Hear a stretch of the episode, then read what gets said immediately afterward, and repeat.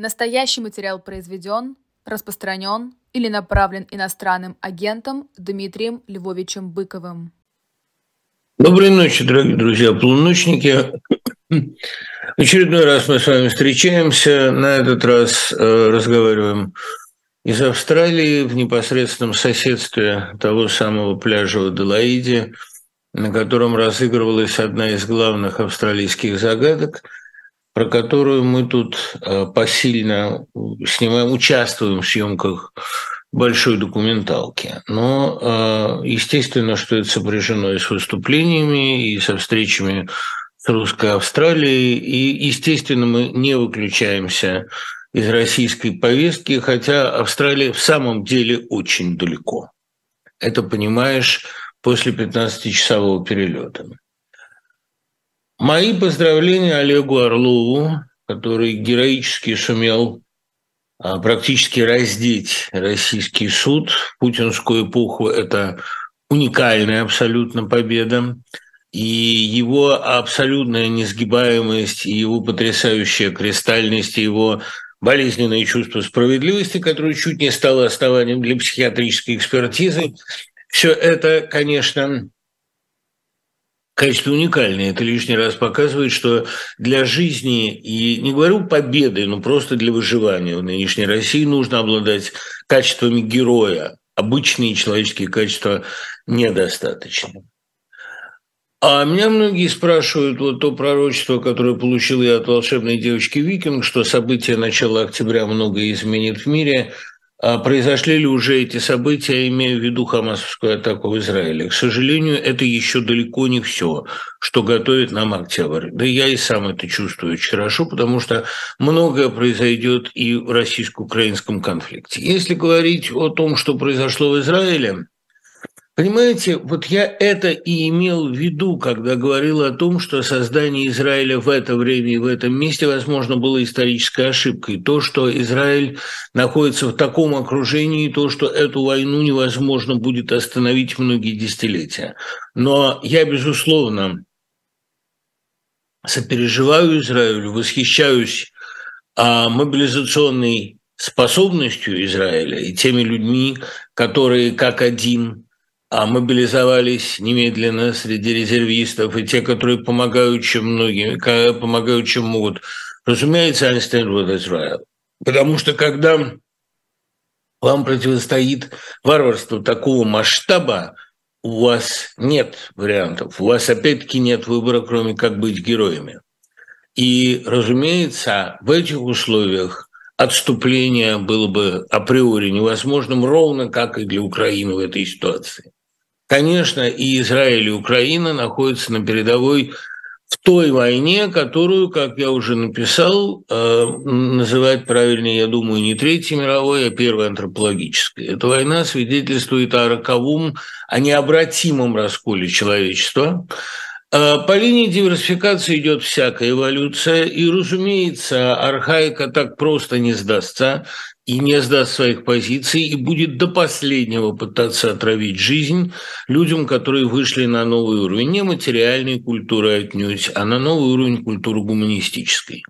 Эта диверсификация, собственно говоря, была уже и в 20 веке очевидна, и две мировые войны были попыткой архаики швырнуть новые поколения в топку новой гекатомбы, нового истребления – и многие удивлялись уже и тогда, каков уровень зверства. К такому уровню зверства со стороны как бы цивилизованной германской нации а, или как бы утонченной японской нации очень многие люди были не готовы. Уровень зверства не просто пещерный, уровень зверства не мотивированный, необъяснимый. И сегодня мы видели э, на юге Израиля ровно то же самое. Этот уровень зверства объясняется тем, что перед нами действительно последние судороги прежнего мироустройства. Оно цепляется за любую возможность хоть как-то э, заявить о себе, запугать, когтями удержаться на краю бездны. Но нигде она не удержится, потому что ей противостоят ни евреи, ни украинцы, ей противостоит время, а со временем ничего не сделаешь. И можно выстроить или пытаться выстроить единый фронт архаики, но а как показывает практика, они же очень быстро ссорятся между собой. Вот у Толстого была такая идея, что Если зло легко объединяется, должно объединяться и добро. Добро, в принципе, способно договориться, особенно в критической ситуации.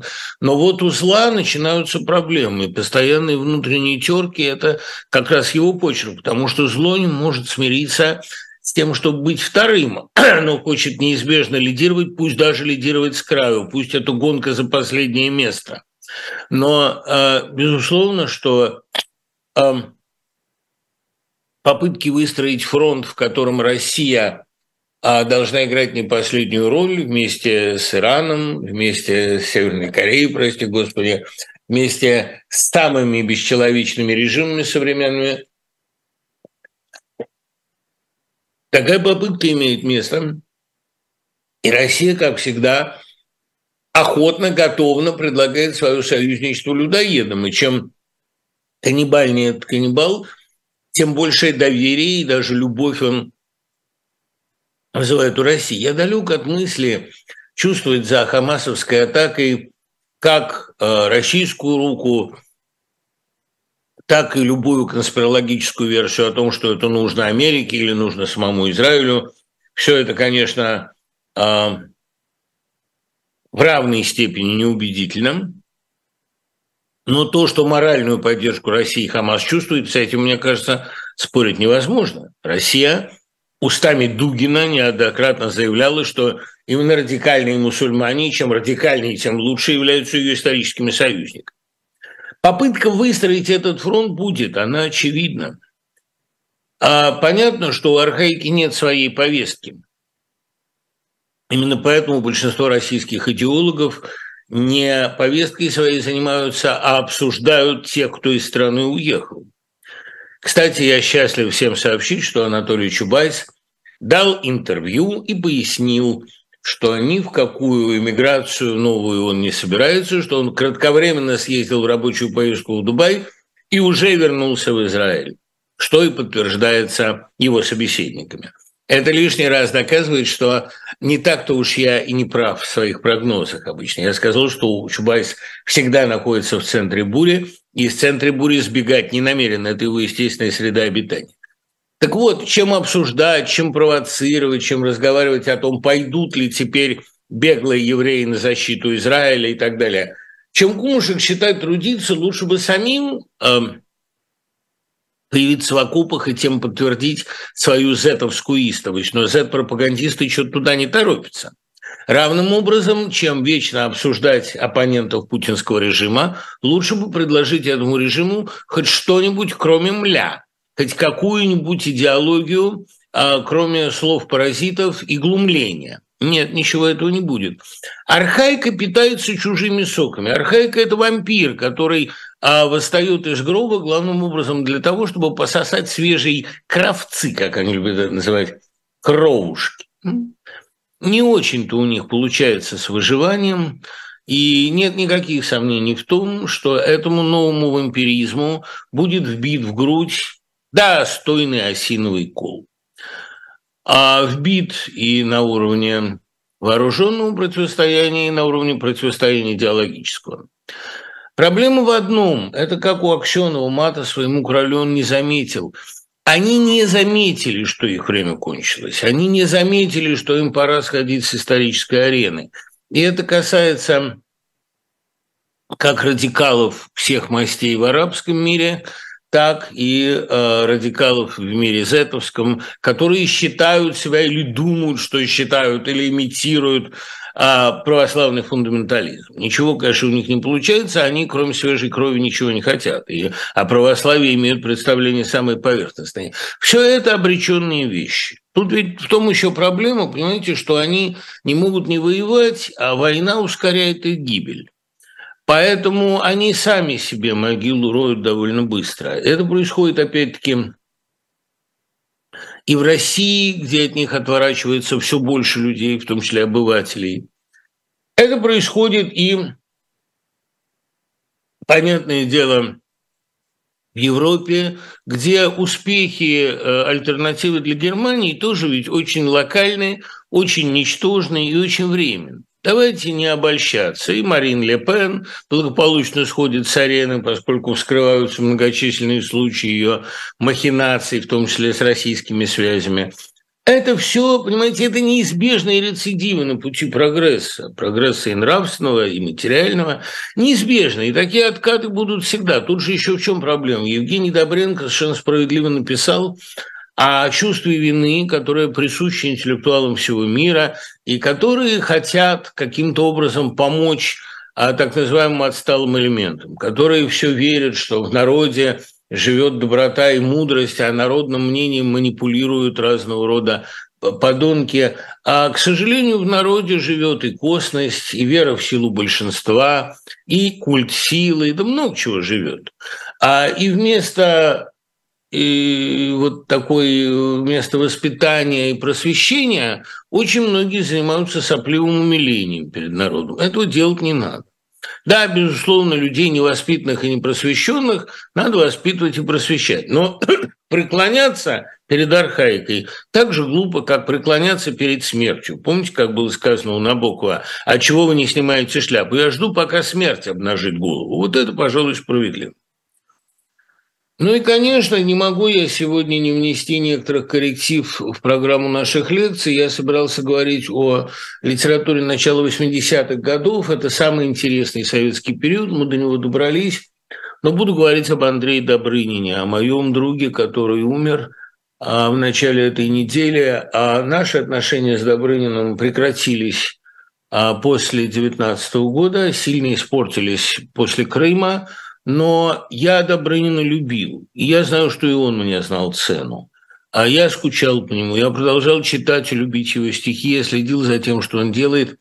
Из всего ордена куртуазных маньеристов, которому Добрынин, в общем, принадлежал скорее случайно, потому что он а, серьезный большой поэт, далеко не сводимый значит, к ироническому пародийному маньеризму, и всего ордена куртуазных маньеристов дружил я с Добрыниным и покойным Костей Григорьевым. И э, ясно было после смерти Григорьева, что э, Добрынину нанесен самый тяжелый в его жизни удар. Григорьев был его ближайшим другом, ближе брата. И я думаю, что... И, кстати говоря, Добрынин очень опекал его, очень ему помогал. И я думаю, что э, если верить, а я верю, то, что человек не исчезает до конца, а Добрынин с Григорьевым теперь вместе осуществляют какую-то прекрасную миссию. А может быть, каким-то образом а Добрынин, я в этом абсолютно уверен, теперь от многого освободился. Потому что при жизни все-таки ему мешали а, и злость, и а, слишком поспешные решения – и симпатия к людям малоодаренным и глупым. И, конечно, его место было не в зетовской среде. Конечно, на их вечерах, на их выступлениях он был абсолютно чужд и неорганичен. Добрынин – большой настоящий поэт. Я сегодня с наслаждением его почитаю. Ну, а то, что у него взгляды были такие, то, что он исламом интересовался глубоко и серьезно тем, что он а, был консервативен очень по своим мнениям. Я думаю, это было для него частью формы литературной стратегии, которую он, так по-синявски говоря, заигрался чересчур далеко. Но это не отменяло его прекрасной души, его невероятного таланта, его огромной а, способности погружаться в другие эпохи, в разные стили, играть в абсолютно а разные игры и преображаться волшебно. У него же столько а, направлений, столько разных стилистик им освоено. А, когда он начал собирать свои стихи а, в большие такие толстые тома избранного, он писал очень много – обнаружилась просто россыпь драгоценностей. И там был какой-то процент шлака, какой-то процент э, насмешки, пароди, самопародирования, но были абсолютно просто россыпи шедевров. Мне трудно с кем-то Добрынина сравнить по этой части. Именно поэтому так высоко его ценил, скажем, Евгений Витковский, с которым они дружили. Ну, об этом мы поговорим а, во второй половине программы. Отвечаю на письма.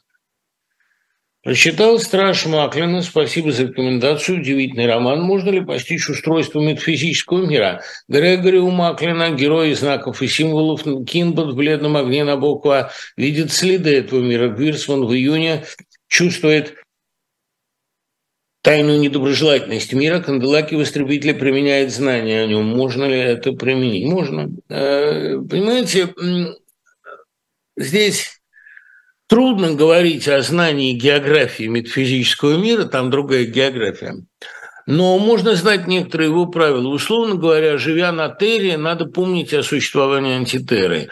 Надо помнить, что существуешь в двух мирах. Живя, условно говоря, в усадьбе Триродова, надо помнить, что оттуда есть ход, и надо рыть эти ходы. А в королевство далеких островов, э, в замок королевы Белинды. Это не метафора, это не фантазия. Человек живет не только в реальном, но и в метафизическом измерении. И главное правило этого измерения я знаю. Ну, их два. Но они почти невыполнимы. Во-первых, надо не бояться. Потому что страх, как эмоция, эмоция самая гибельная. Надо справляться с ней всеми путями, либо триллером, который призван этот страх переплавлять в поэзию, либо регулярными тренингами, погружением в центр циклона, перемещениями в опасные места. Ну, в общем, за, занимать опасную позицию, вызывать на себя огонь. Страх – э, это сероводород. С этим сероводородом, который способен отравить любую жизнь, надо бороться и справляться. И вторая вещь. Надо не бояться тратить. Надо быть щедрей. Потому что все, что вы потратили, вернется. Потому что э, щедрость в отношении друзей, которым вы поможете, людей, которые нуждаются, посторонних иногда, которые нуждаются в вашей поддержке, а щедрость в отношении этих людей – это необходимые условия а, вашего метафизического благополучия. Вот со страхом и жадностью с двумя главными тормозами на человеческом пути, надо бороться самыми жестокими способами. Надо просто а, отказываться от любых страховочных, осторожных, трусливых ходов. Надо пытаться подставляться, вызывать огонь на себя, как угодно, но для вашего метафизического благополучия, для упражнений в нем нужно делать то, что делает Канделаки в «Истребителе». Соскакивать сомнительных инициатив, проявлять щедрость и взаимопомощь и, конечно, смотреть в лицо риску.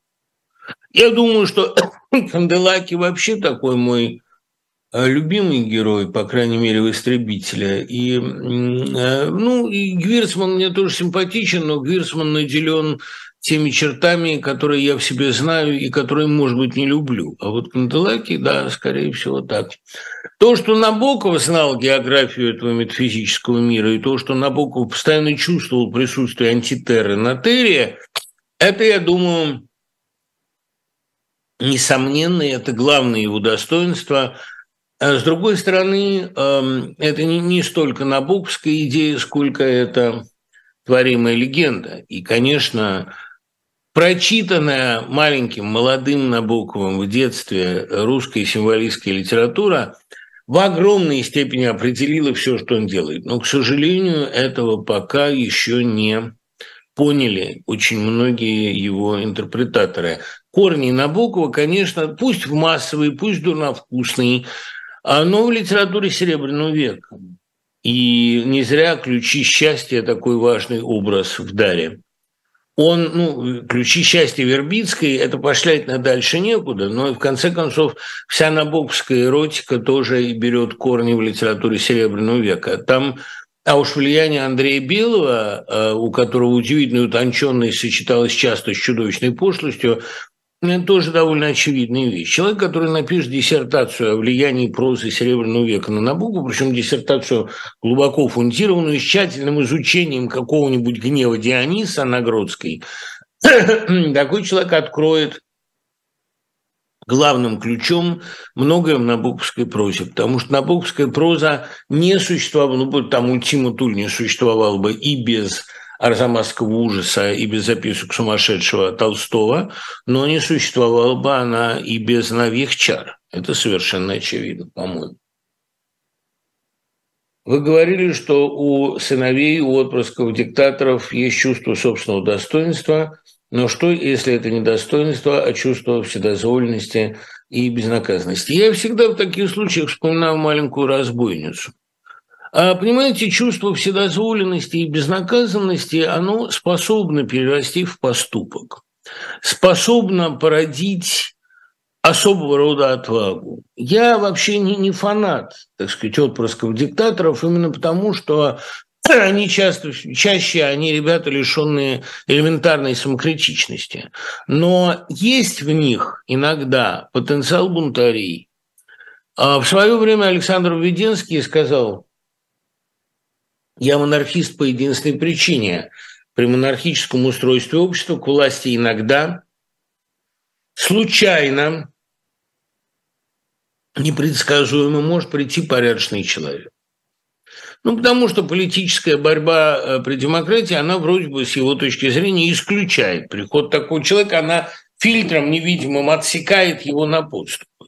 А при монархии действительно иногда случайно у власти может оказаться человек, по крайней мере, не злобивый.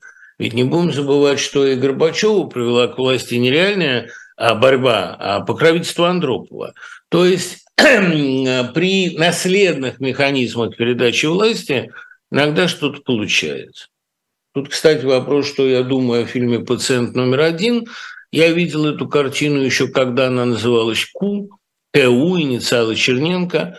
А это фильм Резо Гигинишвили, который я считаю, наверное, э, самым эстетским эстетом из современных молодых режиссеров – человеком потрясающего социального чутья и невероятной органики формы. Вообще вот это грузинское чувство формы восхищало меня всегда. Изящество формальное, то, что было у Абуладзе, например.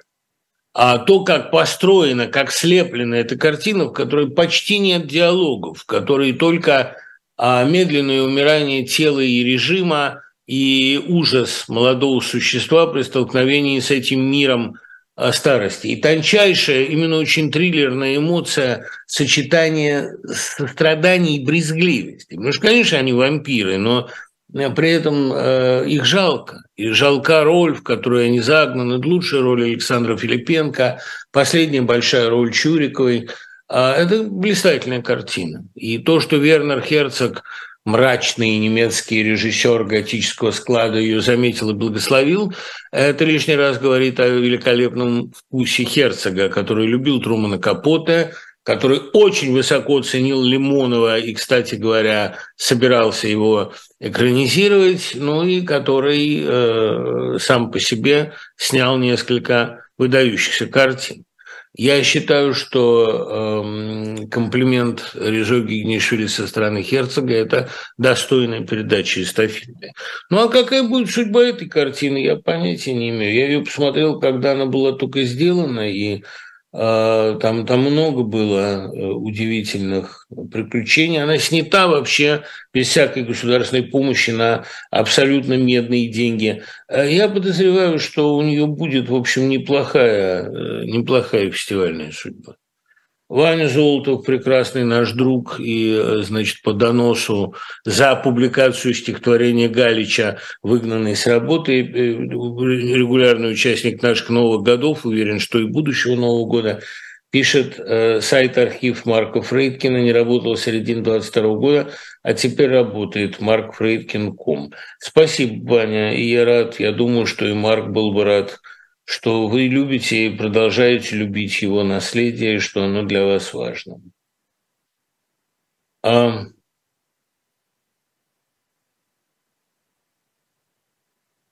Так. Какую тему или эмоцию описал Лимонов в своих романах про иммиграцию? Где было место Лимонова? Кажется, он был лишним везде, при советской власти, и за границей, и в постсоветской России.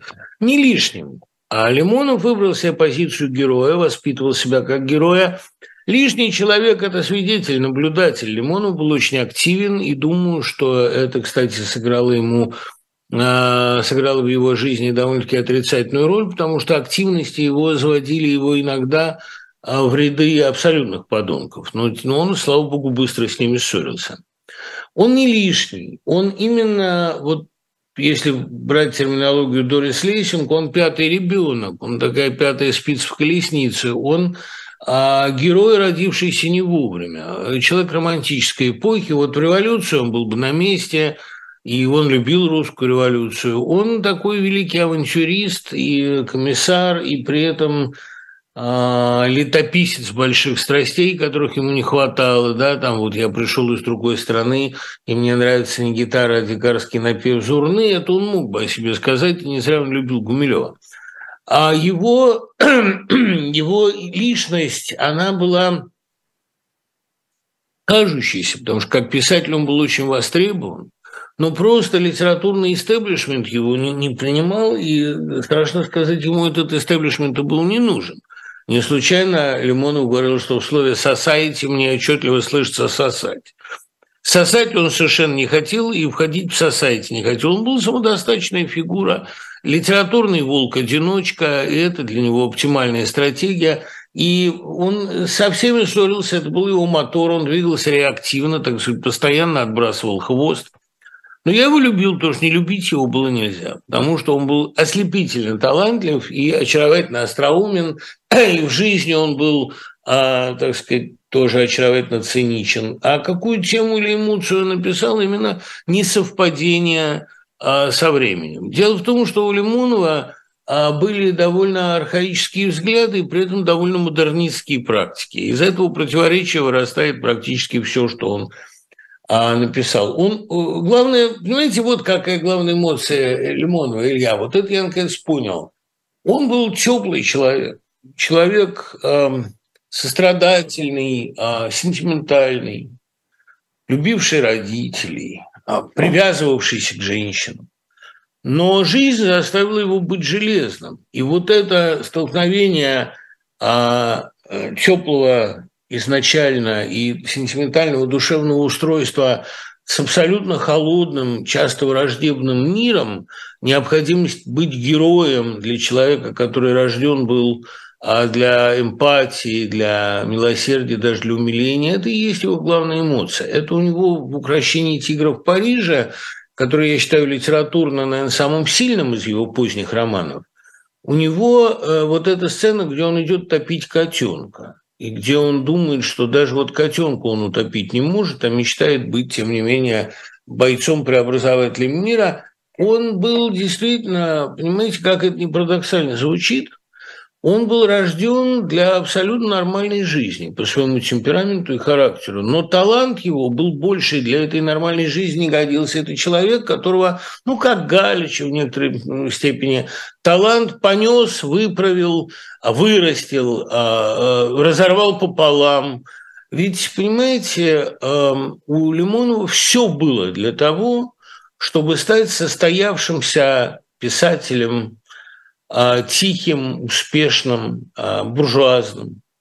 Но его дар разорвал его биографию и а, до хруста выпрямил его позвоночник и сделал из него человека, который нигде, никогда, ни в какой среде не может быть своим. Но это же, понимаете, парадоксальная история. Ну, а что мешало Галичу быть преуспевающим советским драматургом, киндраматургом, там, сочинителем советских песенок, везде поющихся?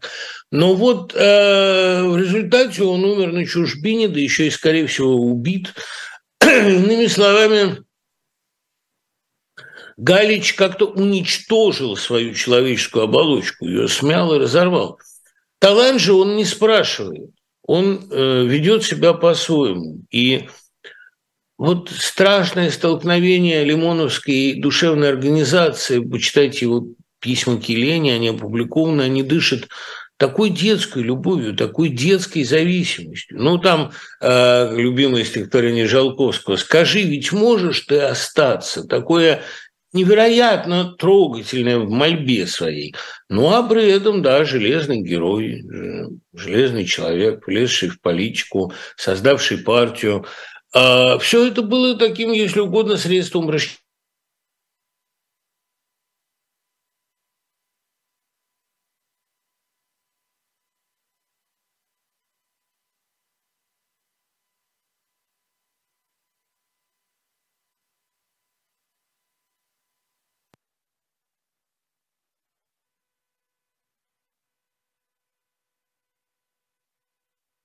справедливости в устах а прокурора выглядит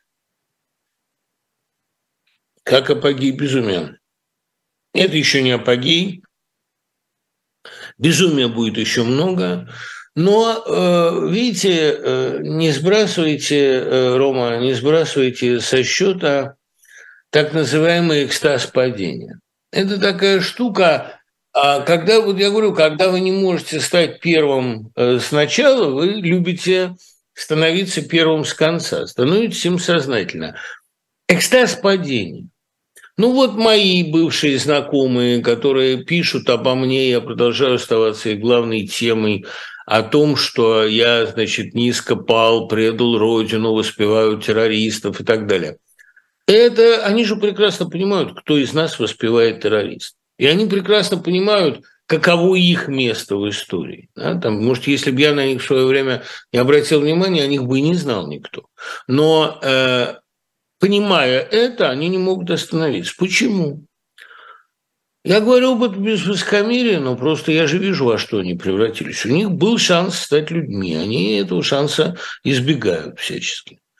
А, и они не покаются никогда. Почему? Потому что экстаз падения, ну, это такая вещь, такая эмоциональная, если угодно, самонакрутка, а такой гипноз, самогипноз эмоциональный, который дает какие-то кратковременные радости, но великих творческих результатов он э, не дает, конечно. Когда человек уже начал расчеловечиваться, когда он уже начал самоуничтожаться, то есть хвалить убийц, служить подонкам, врать и фальшивить на каждом шагу и поддерживать эту ложь. А, не так-то легко э, с этой иглы соскочить. Это такой, а, ну да, они все понимают про Орлова. И эти судьи, и эти прокуроры, и эти требователи экспертиз на почве обостренного чувства справедливости, они все понимают. Они просто думают, ну, дьявол дает человеку такой напиток, если угодно, да, такой наркотик. Они думают, что, может быть, они спасутся. Нет, ничего подобного. Э, вот дьявол, так он действительно предатель. Он поманит и обязательно кинет. Но для людей, готовых, э, желающих нарушать законы божеские и человеческие, это такое кратковременное сильное опьянение. Я э, просто мне положено, я, я, я же писатель, в конце концов, и э, с помощью волшебного дара воображения я могу себе примерно представить эти ощущения. Я мог бы их даже описать. Но я э, не готов их испытывать, потому что они ведут ну, к страшному похмелью. Мы увидим, как расплющит, как а, порвет пополам этих веселых ребят. С этим Сомневаться, в этом сомневаться невозможно. Но эм, это не должно нас э, как бы склонять к милосердию. Это не должно быть поводом их жалеть и прощать. Мы понимаем, да, вот Толстой все говорил, что всех понять, значит, всех простить. Нет. Это не бином Ньютона. Понять зло можно, но прощать его, пусть оно само себя прощает, если ему делать нечего. От нас оно то не дождется. Поговорите о Лермонтове, почему Лермонтову был близок Восток, неужели из-за его восточных корней, почему его называют пророком и самым мистическим русским поэтом. Ну, никаким пророком его назвать нельзя, потому что он, э, есть только одно, настанет год России, черный год, когда царей корона упадет. Но с этим, собственно, трудно поспорить. Это было очевидно даже друзьям короны. А был ли он пророком, как сам говорил, не смейся над моей пророческой тоской, пророком был главным образом он в отношении собственной судьбы, понимая, что его характер и темперамент абсолютно несовместим вот с этой эпохой. Рожден он был, конечно, для великих дел, потому что умел властвовать людьми, не зря говорил о нем Толстой, что он пришел как власть имущий, и если бы этот мальчик прожил еще 10 лет, нам всем нечего было бы делать. Учитывая, что он собирался писать исторический роман из времен Екатерины, трилогию, видимо, «Война и мир» тогда пришла бы через него. Конечно, и влияние его прозы, его облика э, на э, «Войну и мир» и вообще на толстовский дискурс огромно. А русская литература стоит как бы на раскаявшемся варяге и раскаявшемся Хазаре, на одумавшемся вольнодумце и одумавшемся консерваторе. Вот Пушкин и Лермонтов – два таких столпа. Пушкин, который а, начал с вольнодумства и пришел ну, к такому просвещенному консерватизму, тоже, кстати, колебался в этом, и Лермонтов, который э, начал э, с абсолютного патриотизма, абсолютной поддержки престола, с культа воинских добродетелей, а пришел к прощаниям этой России. Абсолютно очевидно, что именно два этих, ну, Толстой и Достоевский, условно говоря, Мережковский и Розанов, эти э, два столпа поддерживают русскую культуру, одумавшийся левый и одумавшийся правый. А попробовали убедились. Я думаю, что это будет в русской культуре до тех пор, пока распря западников и славянофилов будет существовать. Надеюсь, что она сходит на нет. Если, ну, как вся эта парадигма, потому что это больная парадигма, конечно. Если же говорить о лермонтовской природе, о природе лермонтовского дара. Почему его интересовал Восток? Ну, э, не только потому, что он э, служил на Кавказе. Скорее наоборот, он служил на Кавказе потому, что его интересовал ислам как духовная культура, и он э, был фаталистом, как и положено в исламе, и он считал, что у мужчины два достойных занятия. Или война, или пение, пророчество, музыка – поэзия, иными словами, искусство в высшем его проявлении, в проявлении религиозном. В Лермонтове мы наблюдаем сплав двух самых древних добродетелей. С одной стороны, он действительно воин, и он без войны или без любого мощного, значительного государственного дела чувствует себя праздно существующим. Конечно, Печорин нуждается в таком государственном деле или в военной постоянной проверке в испытании своих качеств.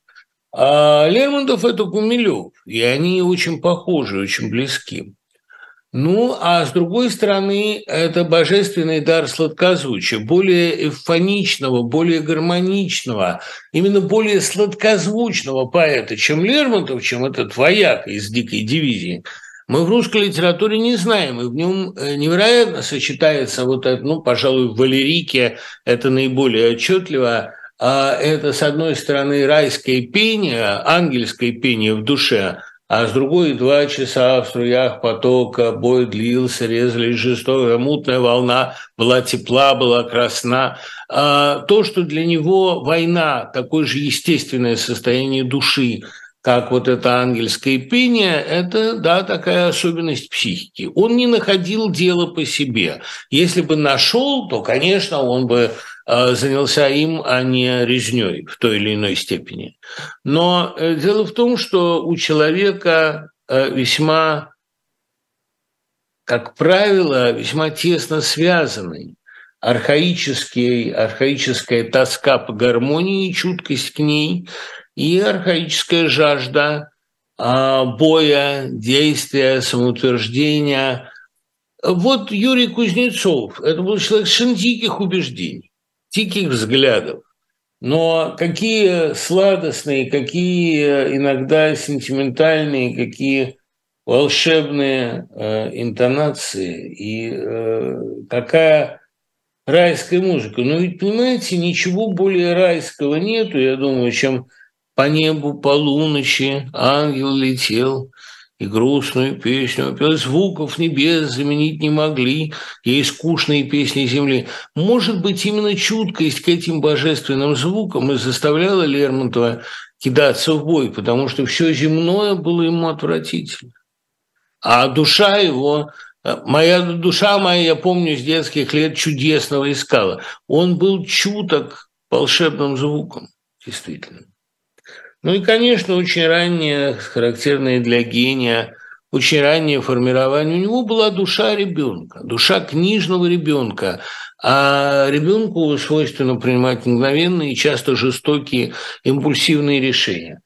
Понимаете, Лермонтов один из немногих поэтов, кто просто на уровне звука способен заставить рыдать. Вот Бунин поздний он во многом замешан на Лермонтове. У старый Бунин постоянно читал вслух Лермонтова и рыдал. Вот этот дубовый листок оторвался от ветки родимой, сквозь слезы читал он. Уже, уже не встававший, уже умирающий 83-летний Бунин. Я думаю, что э, ничего более сентиментального и сладостного, чем и долго на свете томилась она желанием чудным полна, просто в русской литературе нет. Понимаете, это же автоэпитафия, что там говорить. Или, знаете, нет ничего в русской литературе, опять-таки, более сладкозвучного, более печального, более жемчужного и лазурного, чем Тучки небесные, вечные странники, степью лазурную, цепью жемчужную, мчитесь вы, будто как я же изгнанники, с милого севера в сторону южную. Что же вас гонит? Судьбы или лишения, зависть ли тайная, злоба открытая, или на вас тяготят преступления, или людей тяготят суета и клевета ядовитая? Нет, вам наскучили нивы бесплодные, чужды вам страсти и чужды страдания, вечно холодные, вечно свободные. Нет у вас родины, нет вам иск. Но лучше этого ничего не может быть. Я уже не говорю про какие-то его а, такие же дактилические вот эти всхлипывания, как э, э, «Я, Матерь Божия, ныне с молитва». А уж можно ли придумать что-нибудь гармоничнее, чем по волнам струится терек, плещет мутный вал, Слой чечен ползет на берег, точит свой кинжал, но отец твой храбрый воин, закален в бою. Спи, малютка, будь спокоен, бабушки баю. Это же просто божественная музыка. И, конечно, а, душа, которая такую музыку в себе носила, не могла не ужасаться соприкосновением с реальностью ежедневно. Кстати говоря, Некрасов, который называл Лермонтова своим демоном, а Некрасов обладал той же надрывной сентиментальностью. Некрасова тоже так же трудно читать без слез. И отсюда его гэмблинг, его игра, его запои, а желание обесчувствовать, иссушить душу, которая так мучительно все переживает и воспринимает. Помните, вы сказали в прошлой передаче, что человек после эмиграции может оставаться долго интегрированным в русскую реальность. А что, если эта реальность вызывает только тошноту? Может быть, старые темы закрываются окончательно, а теперь будут только новые. Неужели мы должны прокручивать одни и те же исторические вопросы по кругу? От этого невыносимо болит голова. Есть ли такое место в космосе, где никого не волнуют проблемы русского мира. Это пишет очень талантливая девочка, которую я э, давно заметил по ее прозе и а, по потрясающим ее письмам. А, девочка, которая написала замечательный исторический роман на немецком материале, и вообще, наверное, самая умная а, писательница своего поколения, которая пока публиковала очень мало – светить ее имя здесь не буду, но помни, что я всегда готов тебе помочь с публикацией любого текста. Ну, что тебе сказать? Я, с одной стороны, безусловно, э, считаю, что надо абстрагироваться, оторваться от проблем русского мира. И проблемы русского мира – это во многом навязанные все. И, безусловно, национальная принадлежность что еще у писателя, как мы помним по Набокову, это дело последнее, оно интересно историкам литературы. И, конечно, отрываться от этой навязанной проблематики надо. Перед русским миром сейчас стоит другая задача. Понимаете, ведь великая историческая роль евреев началась с того момента, как евреи покинули Иудею. Как Господь их изгнал – не для того, чтобы только отомстить им за своего сына, это понятно, но прежде всего для того, чтобы они э, в своих скитаниях обрели новые черты. Для того, чтобы это стало другое племя, племя всемирное, племя, рассеянное по миру. Историческая идея рассеянной России кажется мне очень прогрессивной. Сейчас в России действительно – чрезвычайно трудно находиться. Может быть, самосохраниться в ней теперь и нельзя. Может быть, нужно этот передовой отряд вывести из России и какое-то время приучить к существованию в изгнании, потому что рассеяние было для евреев, хотя и тяжким испытанием, но вместе с тем и великолепной школой. Эти люди, которые лишились Родины, приобрели другую идентичность, идентичность крови и почвы, идентичность веры и культуры, и языка, который они сохранили. И этим они вызывают, кстати, а у одних презрение, у других бешеную зависть, зависть всего мира. В рассказе Горького очень метафизически глубоком «Каин и Артем», Артем завидует, потому что у Каина есть личный Бог, и с этим Богом личные отношения. Это, э, сами понимаете, не каждому дано. Поэтому э, изгнание, рассеяние, существование вне почвы, более того, независимость от этой нечеловечески огромной, слишком большой, слишком болотистой почвы, попытки временно с нею расстаться и перейти к другим проблемам, это очень благотворно, очень благородно. Нельзя вечно сидеть на земле. Земля – колыбель человечества, но нельзя вечно жить в колыбели. Скажу больше, страна – колыбель свободного духа, но жить вечно в колыбели нельзя – а, ну, я мог бы процитировать эти стишки, в которых я, собственно, ну, я, я считаю все-таки дурным тоном в Одине себя много читаю, говорят для приличия, что Родина – мать, наша Родина – матка, и пока ты не склонен ее донимать, вам уютно и сладко, если ж ей надоело тебя обнимать, это первая схватка. То есть, а как только ты перерос определенные размеры, как только ты перестал находиться в гармонии с чудовищным режимом или постоянной цензурой или а, доминирующей архаикой, как только ты хоть немножко шагнул за пределы инфантильного возраста, эта родина тебя выбрасывает, как выбрасывают младенца в мир. Это трагедия миграции, но это и счастье миграции. Потом можно возвращаться на родину. И, кстати говоря, а, человек все время стремится назад в утробу, и мы понимаем, что тоска по э, утробе – это одно из проявлений сексуального желания. Мы все время долбимся в эту щель, пытаясь втиснуться обратно. Это невозможно. Но, э, тем не менее, это порождает довольно интересные эмоции. И, разумеется, э, иммиграция, изгнание – это участь любого состоявшегося таланта в России, а потому что просто Родина либо его сажает – как Достоевского, а либо отлучает, как Толстого, либо выпихивает, как вот Бродского или Лимонова. С какого-то момента ты становишься с ней несовместим. То есть ты можешь возвращаться сколько угодно, но ты уже никогда не будешь частью только ее. И отсюда, кстати говоря, вот это инфантильное, это именно такая маточная, пуповинная а жажда Родины обязательно любой ценой держать в себе. Но, как мы знаем, и вомбатенок, который живет в сумке до полугода, все-таки переживает это состояние. Кстати, тут очень много вопросов, собираюсь ли я еще видеться с вомбатами. Да, это такой гипноз. Кто поиграл с вомбатенком, тот уже э, вряд ли к другому животному проникнет с чем-то подобным. Конечно, я еще раз поеду к вомбатам, тем более, что вот маленькая вомбатиха Сэнди – маленькая самка, которой э, три месяца, они с Шервудом прониклись друг к другу очень теплыми чувствами, вместе играли, он ее кормил из бутылки, и э, они тоскуют друг по другу. Я, конечно, их разлучать не намерен.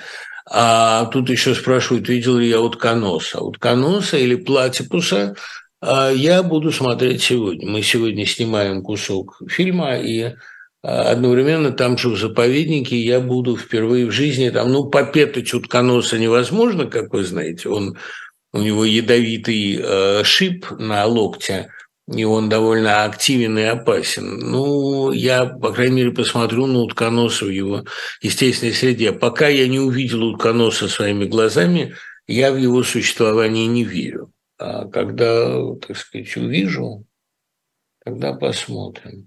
А как вы относитесь к состоянию замершей беременности? Многие готовы эмигрировать, но их останавливает нехватка денег. Да, такая замершая беременность тоже бывает. Это состояние, когда ты вот-вот-вот родился, но это затормозил этот процесс. Многие русские таланты остановились на этом состоянии, потому что они так и не сделали решающего шага за пределы матки, за пределы проблем Родины, идей Родины. Но этот шаг, ну что делать? Многие вот остались, а задача заключается в том, чтобы выпрыгнуть, выпрыгнуть из проблем, навязанных Родиной, продиктованных Родиной, чтобы стать человеком мира – это трудно, я понимаю. Это надо языки учить, газеты читать, это надо с людьми общаться и так далее. Но кто готов совершить это усилие,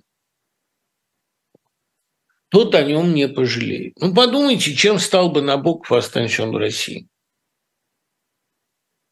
Еще одним писателем-аристократом, у которого нет горчайшего опыта изгнания – и, конечно, той фантастической внутренней свободы, которую это изгнание дает. А как вы относитесь к цитате из Рогова «Воспроизводство домашнего насилия, маскулинности есть корень бесконечности этой войны, невозможности замерения, потому что в этом мире насилие, способность его осуществлять является основным социальным капиталом». А Рогов очень правильно сформулировал, но дело же не только в маскулинном насилии. Дело вообще вот в этом культе маскулинности. Этот вопрос, задаваемый всем евреям, а ты уже в окопе, а ты уже воюешь за Израиль? А ты что, из окопа спрашиваешь? Ты уже воюешь за Россию? А дело в том, что вот это не сидел ни мужик, не воевал ни мужик, это все такая глупость, такая пошлость. И а, вот это представление о том, что занятием мужчины является только война, оно недорого стоит без второго лермонтовского убеждения, что у мужчины есть еще достойное занятие быть странствующим певцом. Странствовать, петь. Война – это занятие для тех, кому нравится война, а пение – занятие для тех, кому нравится пение, гармония и сладкозвучие. А что касается, ну, понятное дело, что презрение к торговле и иным занятиям, оно очень распространено, хотя это тоже пошлость. Вопрос в том, что а, сводить человека к маскулинности, насилию, культу доминирования, ну, это, конечно, страшная глупость и. И тоже в некотором смысле архаика. Так же глупо, как сводить а, веру к фатализму. Разумеется, э, вера – это пространство свободного выбора и свободной воли, а фатализм – это э, довольно наивная архаика. Но э, это может давать иногда художественные результаты, а человеческих результатов, к сожалению, не дает. Да и, кстати говоря, я думаю, что самоубийство Лермонтова, фактическое самоубийство, ведь он нарывался на эту дуэль и отказался от своего выстрела – а, и донимал Мартынова, который послужил невольно оружием его самоубийства и всю жизнь об этом жалел, а вместе с тем говорил, что я и убил бы его еще еще и еще раз. Это все э, лишний раз говорит о какой-то глубокой внутренней человеческой несостоятельности, о неспособности жить к людьми, неадаптивности. Это вот действительно больной ребенок, которому из, из ледяного тумана вышло больное дитя – а как у Блока, это э, человек, не рожденный для жизни с людьми и страшно портящий эту жизнь окружающим. Это то, о чем говорит, кстати говоря, Печорин в Тамане. Брошен в мирную жизнь честных контрабандистов.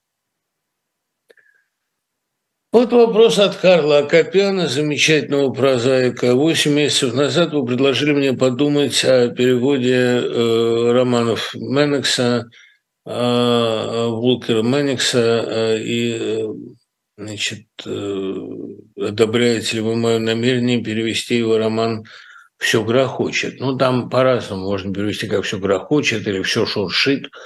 А вообще я считаю, что э, Волкер Мэнникс – это замечательный писатель. Четыре романа, пять романов от него осталось. И в 49 лет он таинственно погиб, работая над историей американских спецслужб. А романы не про это, романы такие типичные романы иронические, нового английского аристократа. Слава богу, у меня э, вся пятерка стоит на полке, мне э, во-первых, друзья, и прежде всего любимая Тони Михайличенко, прислали все экземпляры, а, а три из них я купил в букинистах американских. Да, а Волкер Мэннингс, Мэннингс Волкер – это один из самых интересных писателей, которых я открыл для себя. Его нет в Википедии, о нем мало известно, но мне прислали и шарж на него, и а, фотографии. Интересный человек, Карл. Если вы переведете любой из его романов, ну, можно «Одинокую морковь», там «Lonely Carrot», а можно «Все шуршит», именно потому что это роман очень иронический, именно о работе спецслужб в начале Второй мировой а, а, в Америке. Я думаю, что если вы это переведете, это будет и издано, и востребовано, и очень хорошо, если это произойдет. И я готов со своей стороны этот перевод всячески лоббировать. Согласны ли вы с мнением, а, цитируется известный детский поэт Маша Рупасова, что в течение 50 лет России добра не видать? То, что Россия будет расхлебывать последствия этой войны, своей эволюции, своей милитаризации – на протяжении многих лет, это бесспорно. Я не думаю... Вообще Маша Рупасова, кстати, прежде всего, очень хороший поэт. Она делает титаническую работу по э, систематизации, по фиксации всех случаев пропаганды, направленной на детей. Вот кто занимается реальной защитой детей. А я думаю, что со временем книга о растлении малолетних, о пропаганде малолетних, об этой пропаганде ненависти, злобы, убийства, которые занимаются в современной школе, а это самый страшный грех, потому что дети не критично усваивают пропаганду. Это та тема, которой необходимо заниматься. И многие этим занимаются, кстати.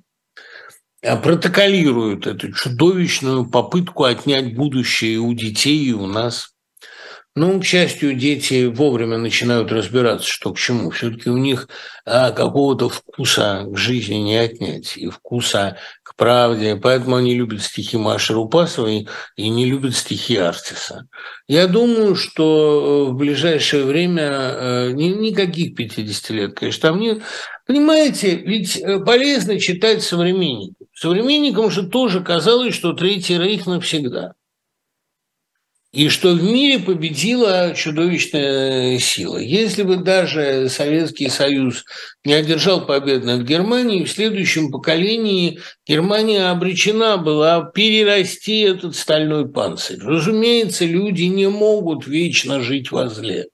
Человек задуман иначе. Такую антропологическую революцию, которая могла бы остановить время, никто не придумал. Это исключено.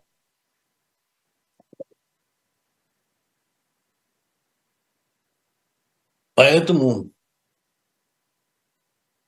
а, конечно, ни о каких 50 годах речи не идет. Ну, понятное дело, что последствия, как последствия радиации, будут ощущаться еще очень долго. Ну, может, это и хорошо, что они будут ощущаться, потому что это память, напоминание, мрачная память о мрачном преступлении. Я очень рад, если это зло самоуничтожится, а оно, безусловно, идет к семимильными шагами. В каком возрасте начал сочинять Лермонтов и почему он стал известным только с выходом героя? Получается, что он, как Эмили Диккенсон или Рэмбо, ничего не дождался при жизни. Ну, как Рэмбо при жизни был абсолютно культовым поэтом, его старшие братья заметили.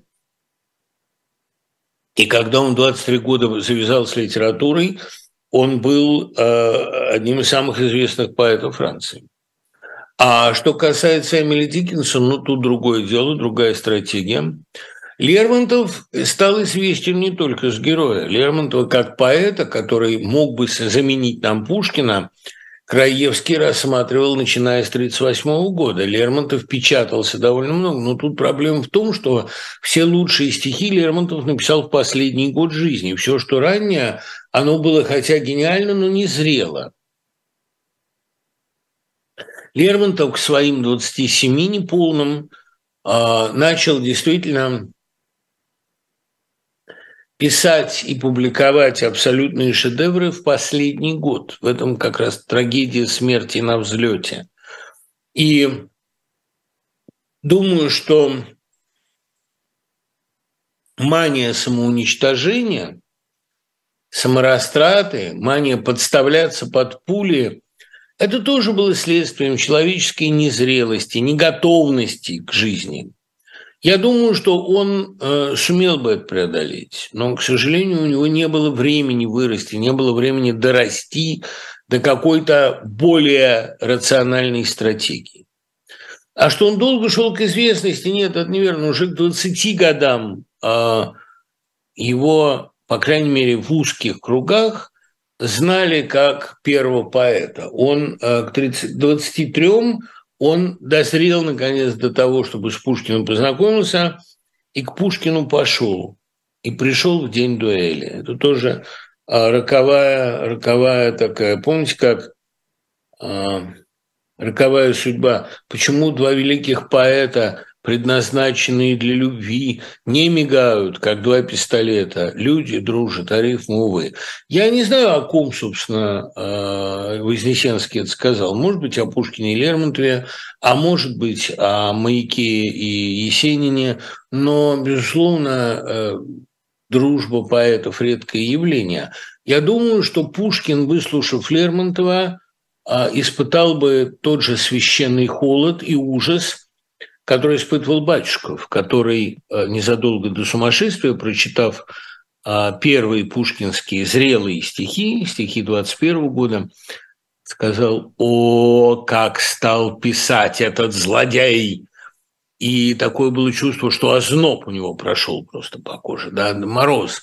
Я думаю, что Пушкин ощутил бы что-то, что у него было иронически сказано и внемлет арфе Серафима в священном ужасе поэт. Вот, конечно, не Филарет, не, не, конечно, не арфа Филарета, а вот арфа Серафима ему послушалось, послышалось бы в Лермонтове. Я думаю, что он бы его испугался. При том, что он явно по, по теплый, опять-таки, по э, сострадательной своей душе, конечно, он кинулся бы как-то ему помогать и напечатал бы его в «Современнике» и пришел бы от него восторг, а, тут не было бы позора покровительства, тут была бы чистая братская любовь к молодому гению, но и я думаю, ему сильно легче бы стало наличие Лермонтова рядом. Но думаю, что чувство священного ужаса он бы испытал. Чувство, которое испытывает всякий поэт, именно поэт, открывающий Лермонтова.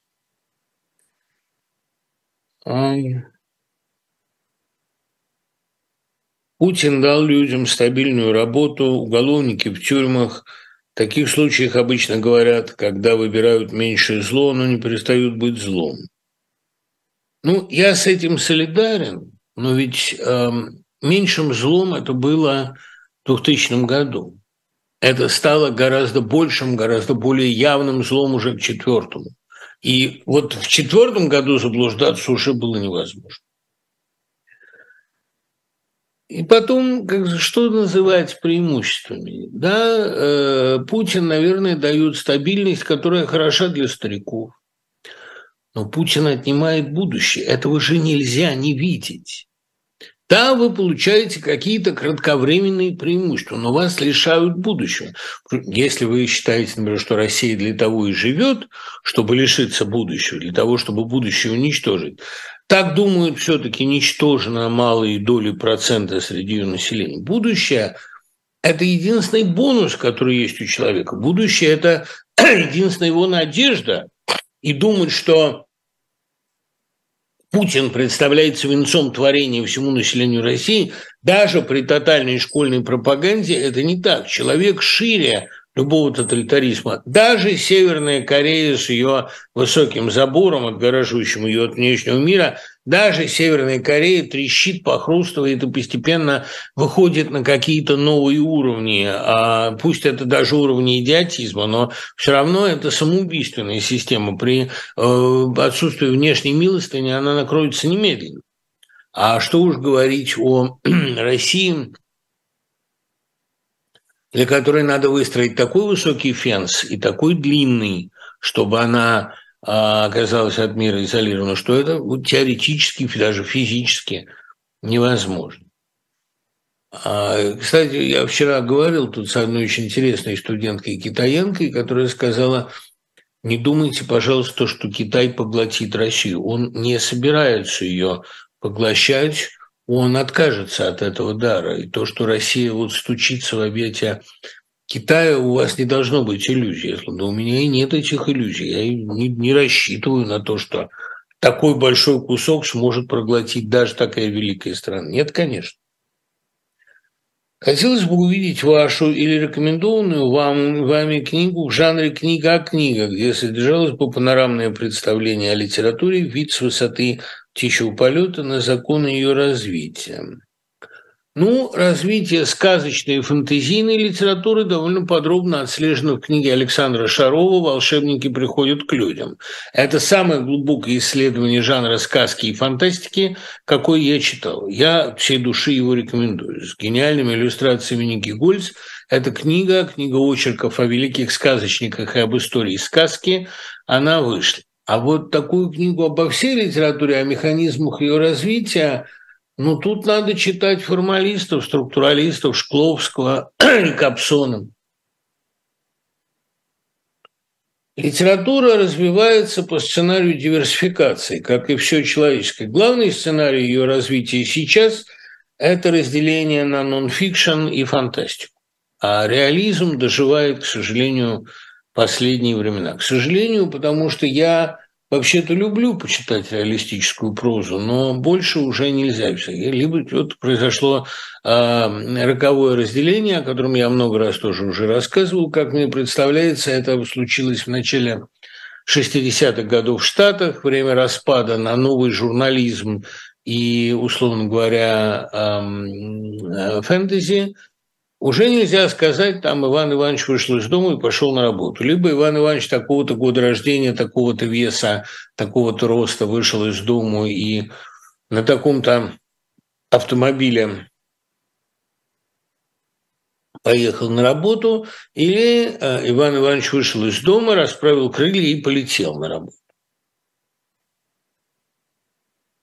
Или абсолютно оголтелый документализм дотошный – разбавленный, возможно, философией, как в книге ВЗ, или э, просто тотальная, тотальный полет тотальной фантазии. Ну, эта диверсификация неизбежна. Вот этот, этот сюжет литературы мне интересно было бы проследить, но рассказывать о нем подробно. Понимаете, все-таки прав Солженицын, литература о литературе – это не первый сорт. Первый сорт – это освоение реальности, причем далеко не обязательно средствами реализма.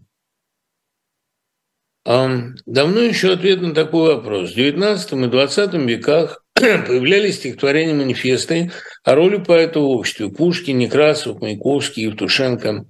Появилось ли в первой четверти XXI века стихотворение, описывающее место поэта в современном обществе? Появилась песня охотника Кима.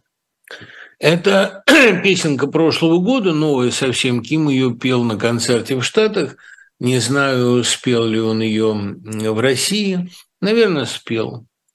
Если я попаду по мишени, то как раз попаду под статью. Это охотник, который не охотится. Потому что вот он чувствует страсть, азарт, вот наметил цель, вот почувствовал. Ну, да, это, мне кажется, что э, Сегодня стратегия поэта – это стратегия человека, который боится сказать слишком много, который боится точного попадания. Да и вообще мне кажется, что поздний Ким а, это и из темы поэта и поэзии, ну, так лучше, что написано. Я, честно говоря, очень люблю его позднюю пьесу, позднюю песню «На палубе». Вообще песни, которые Ким написал в последние 2-3 года, по сочетанию легкости, мудрости, горечи, отчаяния и все-таки полета – это ну, едва ли не лучшее, что появляется в рамках жанра. Это мне чрезвычайно симпатично. У Долины есть довольно глубокие рефлексии о своем поэтическом и песенном даре. Я говорил и говорю, что Вероника Долина а, в, жанре своем не имеет себя равного.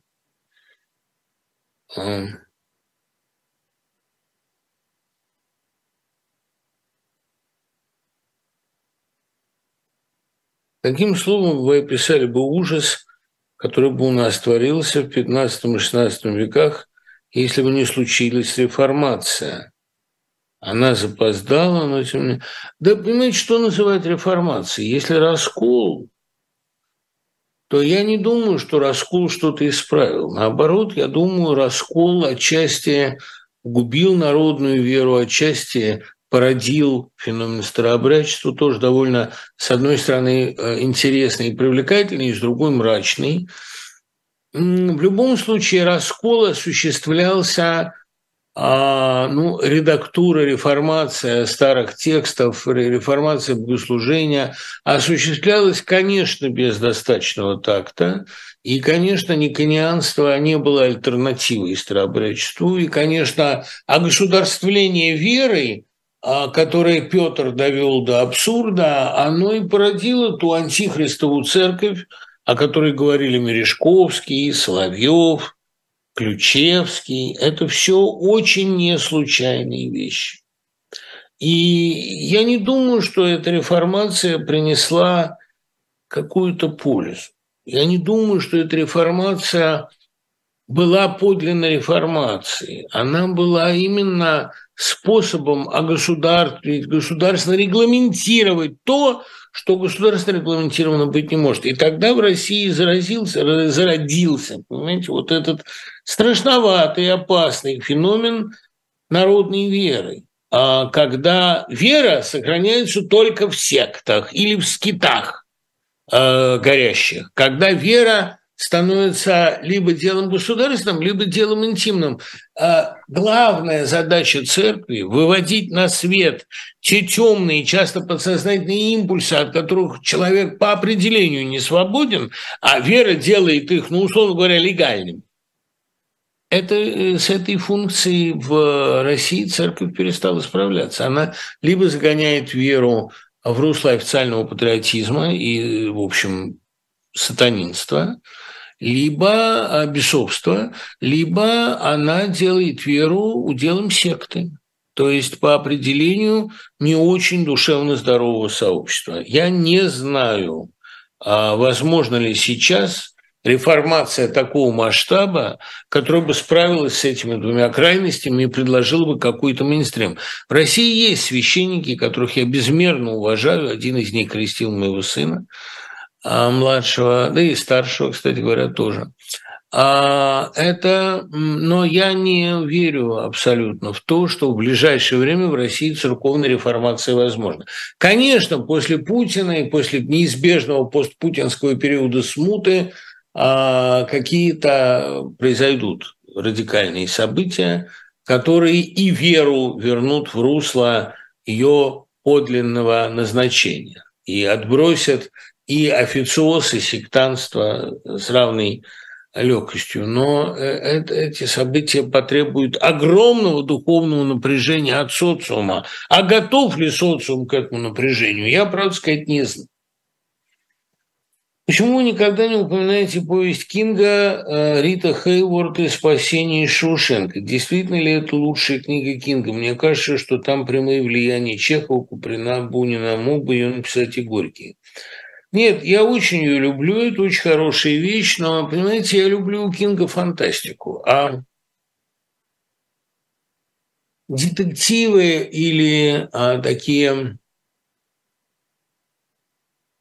остросюжетные, а, реалистические вещи, ну, типа способного ученика, они прекрасны, но они удаются ему, на мой взгляд, хуже.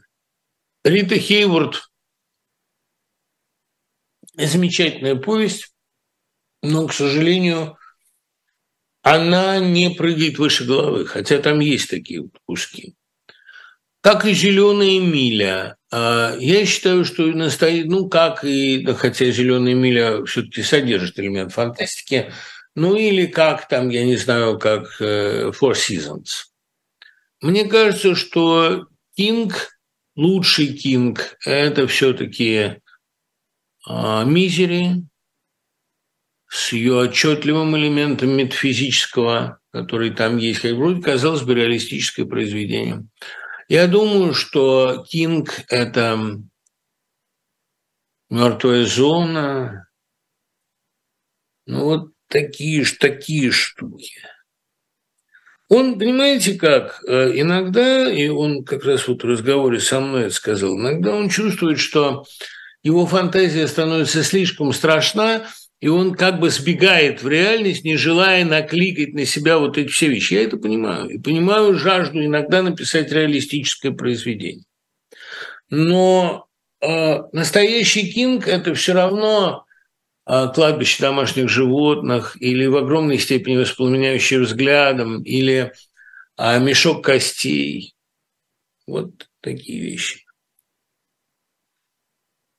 Слушаю, Один, как бы я хоть раз хотела почувствовать, что такое стабильность, а то все падение до падения. Пытаешься приспособиться к новому уровню жизни, и минимум с 2014 не можешь. Это я вам говорю как человек с двумя высшими образованиями, неплохим профессиональным опытом, но вся моя деятельность уже лишена смысла.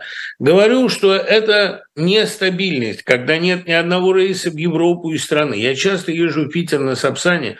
Последние два месяца в вагоне люди в камуфляже и без ног попадаются постоянно. Это ли нестабильность? Видимо, блатные, раз из Питера едут, полагаю, что были там на лечении. Без ног, подумайте только, и смотрят по сторонам пустыми глазами. Я отвожу глаза, и другие пассажиры с ними стараются не заговаривать. А потрясающее письмо, спасибо вам, Лена. Я не называю вас вашим настоящим именем, потому что Бог знает, к чему это может привести. Нет, конечно, никакой стабильности нет. Но, Лен, поймите какую штуку. Хотя вы ее понимаете. И для этого, кстати, не надо э, двух, так сказать, высших образований. А для того, чтобы почувствовать некоторые вещи, просто их ощутить, чтобы их отрефлексировать, а человеку нужен довольно тонкий душевный аппарат. А людей с тонким душевным аппаратом Россия отсеивала и выбрасывала, или сажала, или губила, или э, забивала под лавку сапогами.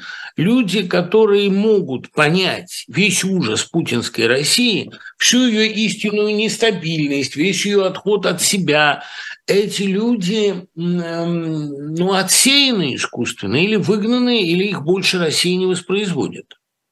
Для того, чтобы наслаждаться серьезными занятиями, созиданием, творчеством, нужен некоторый стартовый уровень, иначе ваши развлечения сведутся к мастурбации или там, к сексу, или э, к пыткам, или к войне, или к жратве.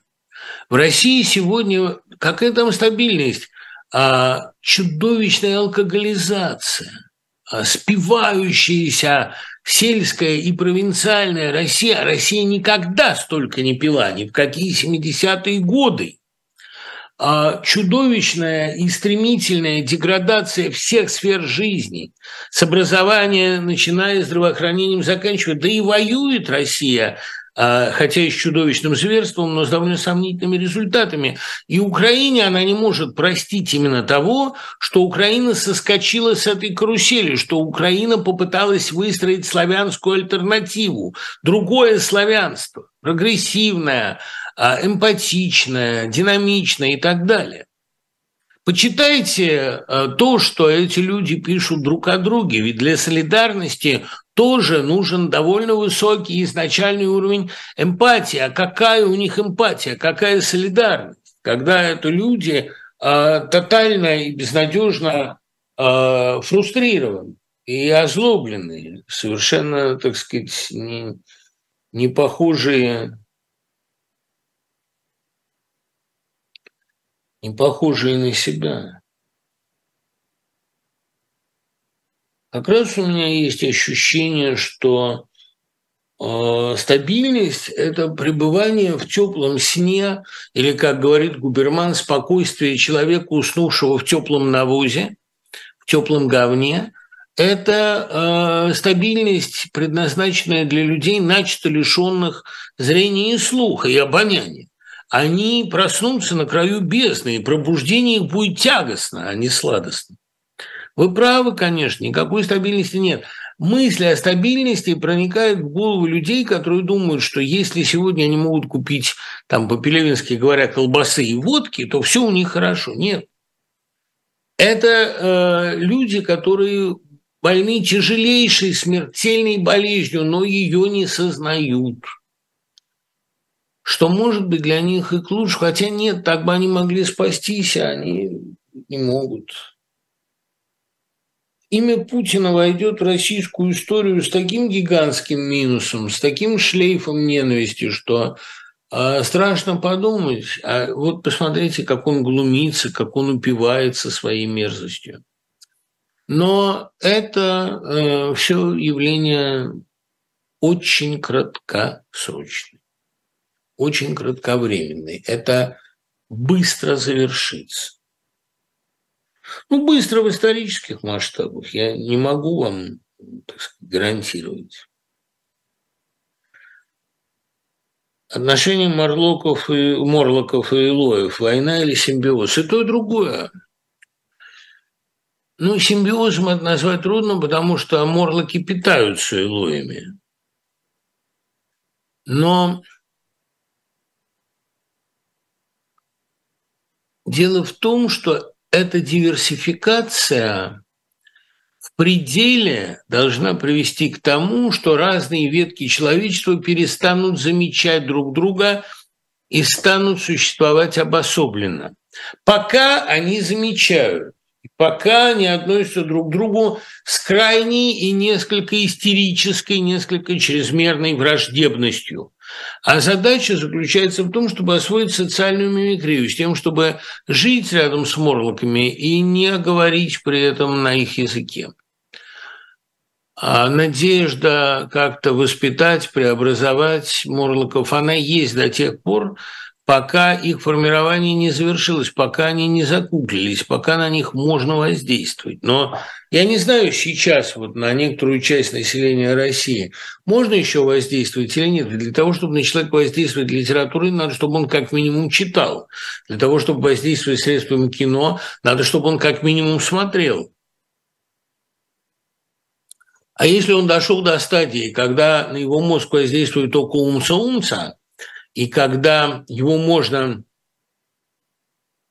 настроить только на войну, и то даже, в общем, на войну он не рвется. Э, я не знаю, к чему такая деградация, почему такая массовая, масштабная деградация может привести. У меня была надежда на то, что долгое созерцание Соловьева по телевизору способно привести к внутреннему протесту, к росту этого протеста, к росту отвращения, и некоторых действительно приводит. Но есть люди, которые, наоборот, подсаживаются на эту иглу ненависти и не видят ничего другого, никаких других а, возможностей. Это, э, да, такое состояние растления, причем растления целой нации, нации большой, а, которого, мне кажется, мир в 21 веке еще не знал. Даже в Северной Корее это растление не так глубоко, потому что с экранов транслируется не только оголтелая ненависть, но и какой-то странный чучхэ-позитив. А Россия сегодня ничего, кроме ненависти к врагам, предложить не может. И поэтому я э, не завидую очень населению, которое остается там внутри. Что можете сказать о нынешней премии «Ясный полян»? Ничего не могу сказать. Я не слежу за российским премиальным процессом. Страшно сказать даже и за литературным процессом не слежу. Хотя, если появится серьезная книга, я буду рад с ней ознакомиться. А можно ли сказать, что антропологическая война – это война межвидовая? Считаете ли вы, что в земле обетованной сплошь людены, а в газе не люди? Нет, Ваня, кстати, стираю вас и блокирую, провокатором у меня не место. Я так не считаю. Но мы с вами принадлежим к разным биологическим видам. Меня интересует диалог, а вас провокация. Вот поэтому-то между нами, друг мой, и не может быть никакого диалога. Нет, не то, чтобы а, в Израиле людены, а в Газе не люди. Нет, разделение проходит по другой линии. Как сказала Голда Мейер, наши войны прекратятся, когда они будут любить своих детей больше, чем ненавидят нас. Речь идет о том, э, что для одних людей смыслом жизни, содержанием жизни может стать э, созидание, а для других деструкция, для других уничтожение. Другие испытывают то, что Адамович назвал «радость ножа». Сегодня вообще самая актуальная книга – это «Радость ножа» или «Жизнеописание гипербореи».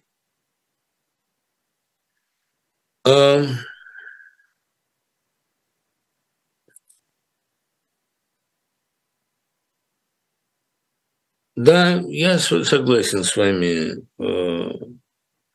Крейзи э, Редли. Люди эмигрируют не от хорошей жизни. И иммиграция идет во всем мире, и с этим я тоже согласен. Просто, понимаете, во всем мире процесс перемены страны в поисках лучшей жизни, лучшей работы, лучших условий – это процесс естественный. В нем никто не видит ни слома жизни, ни предательства. Вот кому-то предложили хорошую работу в Австралии, он поехал работать в Австралию. Предложили хорошую работу а в Новой Гвинее, поехал в Новую Гвинею. Предложили такую работу в Европе, вернулся в Европу. Нет проблем с этим. Мир открыт, и человек все меньше зависит от того места, в котором он родился. И думать, что как не выпить за леса из родные небеса, Понимаете, убитого в замечательном рассказе «Вид неба Трои» у Андрея Битова было сказано, что небо везде одинаково. Оно, конечно, имеет разные оттенки, там рефракции, всякие, всякие разные лучи, цвета, но, в принципе-то, небо одинаково везде, так же, как и вкус воды, запах земли после дождя. Это можно найти во многих местах в мире. И фанатическая привязка к месту, где ты родился, а, и к имманентностям вроде возраста и пола выдают неразвитое инфантильное сознание. Вот и все. А что же хорошего в инфантилизме?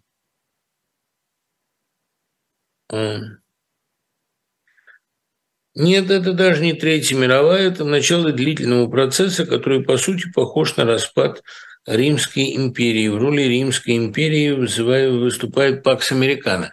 Я не думаю, что мы живем в Пакс Американо. Я думаю, что мы живем до сих пор в послевоенном мире, исходя из Второй мировой войны, и не понимаем, что мы живем в мире межвоенном. Сегодня надо перечитывать финал, по-моему, гениальный финал – книги а, Черчилля «История Второй мировой войны», или, как я ее называю, «Моя история Второй мировой войны», «История меня во Второй мировой войне». Все равно гениальные книги. И там сказано, что наряду с радостью победы я испытываю глубокую тревогу, потому что термоядерное оружие, скорее всего, будет когда-то применено, если оно у человечества есть. Мы живем в преддверии великих катаклизмов. Черчилль был очень умен и все понимал.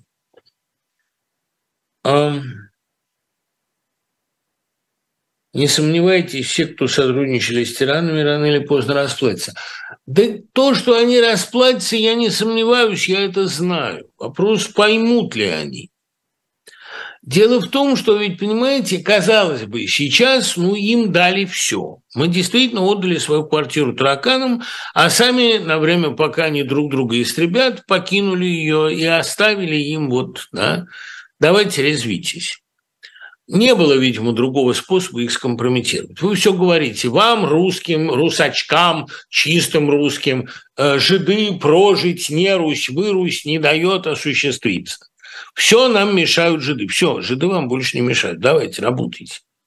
Мы увидели, что вы сделали. Вы довели страну до такого глубокого дна, которого она не знала и в смутное время. Но вы ведь опять будете говорить, что вам, даже когда вы уже все провалили, вы все равно будете говорить, нам чего-то не дали, нам не додали, да санкции, да все. Вот если бы нам никто не возражал, да не сопротивлялся, вот тут бы мы построили утопию. Хрена, дулю. Никогда вам в истории России больше не дадут ничем рулить. Ни Z-патриотам, ни официозным врунам, ни пропагандистам а всемирных фейков и злобы. Ничего вы больше не сделаете и никогда ничего не скажете. Как вы относитесь к рецензии Лизы Биргер на ВЗ? Спасибо, что написала. А, и спасибо за в целом одобрительную рецензию, но я не мальчик, понимаете, я давно не мальчик, я старше Лизы Биргер. И когда Лиза Биргер говорит, что книга написана на скорость, хорошо еще, что она не употребляет любимых слов Галины Юсифович неряшливо и небрежно. Да? Книга написана, наоборот, тем единственным способом, каким она могла быть написана. А, и если бы я писал ее на скорость, я бы выпустил ее гораздо раньше. Но я должен был очень многое в ней продумать и взвесить, чтобы ее написать.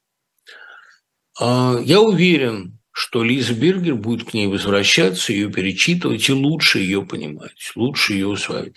На скорость я не работаю. Я уже слишком много написал, чтобы гнаться за темпами. Но я очень благодарен а, и за рецензию, и за внимание. Ну и, конечно, благодарен всем, кто эту книгу покупает и скачивает. И мне они пишут, довольно интересные вещи. Она как-то разбудила общественную дискуссию. Есть такая версия, что Карлсон – аллюзия на Люфтваффе, а Линдгрен была поклонницей Геринг. Да ерунда это собачья. Из дневников Линдгрен ясно, что ее отношение к фашизму было гораздо хуже, чем к коммунизму, хотя коммунизму она тоже не жаловала. И мысль, что Геринг – послужил прототипом Карлсона, основана только на том, что они оба толстые. Но это не является качественной и основополагающей характеристикой человека. Может быть, война с Украиной – это все-таки война за ресурсы, ведь на оккупированных территориях запасы природных ископаемых, в том числе очень редких, на 12 триллионов долларов. Я не знаю, откуда эта цифра, но очевидно, что разрушение всей инфраструктуры в этих регионах и всей промышленности на этих регионах в любом случае стоит дороже любых ископаемых, которые там есть. А, да и не получат они никаких этих регионов. Это же, по-моему, совершенно очевидно. Вы не раз говорили, что Россия оккупированная властью страна, то есть власть плохая, а народ хороший. Не то же ли это народничество, о котором писал Добренко? Нет. Понимаете, захваченная страна, она ведь не так уж и не виновата в своей захваченности. Это не значит, что власть плохая, народ хороший. Это значит, если вас, писал я уже об этом тоже, пардон за автоцитату, если вас все время насилуют, значит, вы как-то неправильно лежите. Поэтому я не стал бы. На Колыме не примут критиковавших Россию и поддерживающих Украину релакантов. Об этом заявил губернатор Магаданской области Сергей Носов на встрече с учителями. Он сказал, что Колыма не принимает подлых людей и предателей. Что бы вы ему ответили как учитель? Понимаете, хороший учитель – учит только тех, кто обучаем, а остальным он разрешает прогуливать уроки. А эти все люди, и Володин, который сказал, что мы релакантам обеспечим Колыму, и губернатор, который сказал, что им, так сказать, Колыма не рада. Эти люди, они заняты совершенно конкретным делом. Их роты заняты совершенно конкретным делом. Иногда они от этого дела отрываются, чтобы что-нибудь сказать. Так вот, я хочу им посоветовать, не отрывайтесь. Продолжайте делать то, что делаете. Может быть, вы сойдете за жертв. Но как только вы начинаете что-то говорить, а, ну, реакция на вас может быть только одна. Поэтому продолжайте. Не, не прерывайте труда. А что там будет с релакантами? Не вы будете решать судьбу релакантов. Релаканты будут решать вашу судьбу. Так это получится. Вы можете объявить на нас тотальную охоту по всему миру. Потому что больше вам делать нечего, как о релакантах думать. Вы о своем населении подумать не хотите и не можете, вы все больше о релакантах. Ну, давайте подумайте немножко, даже не об их, а о своей участи. А релаканты, они не беспокойтесь, они справятся. Тут же такая забота о релакантах, постоянные вбросы какой-то информации, такой-то собирается вернуться. Да никто не собирается.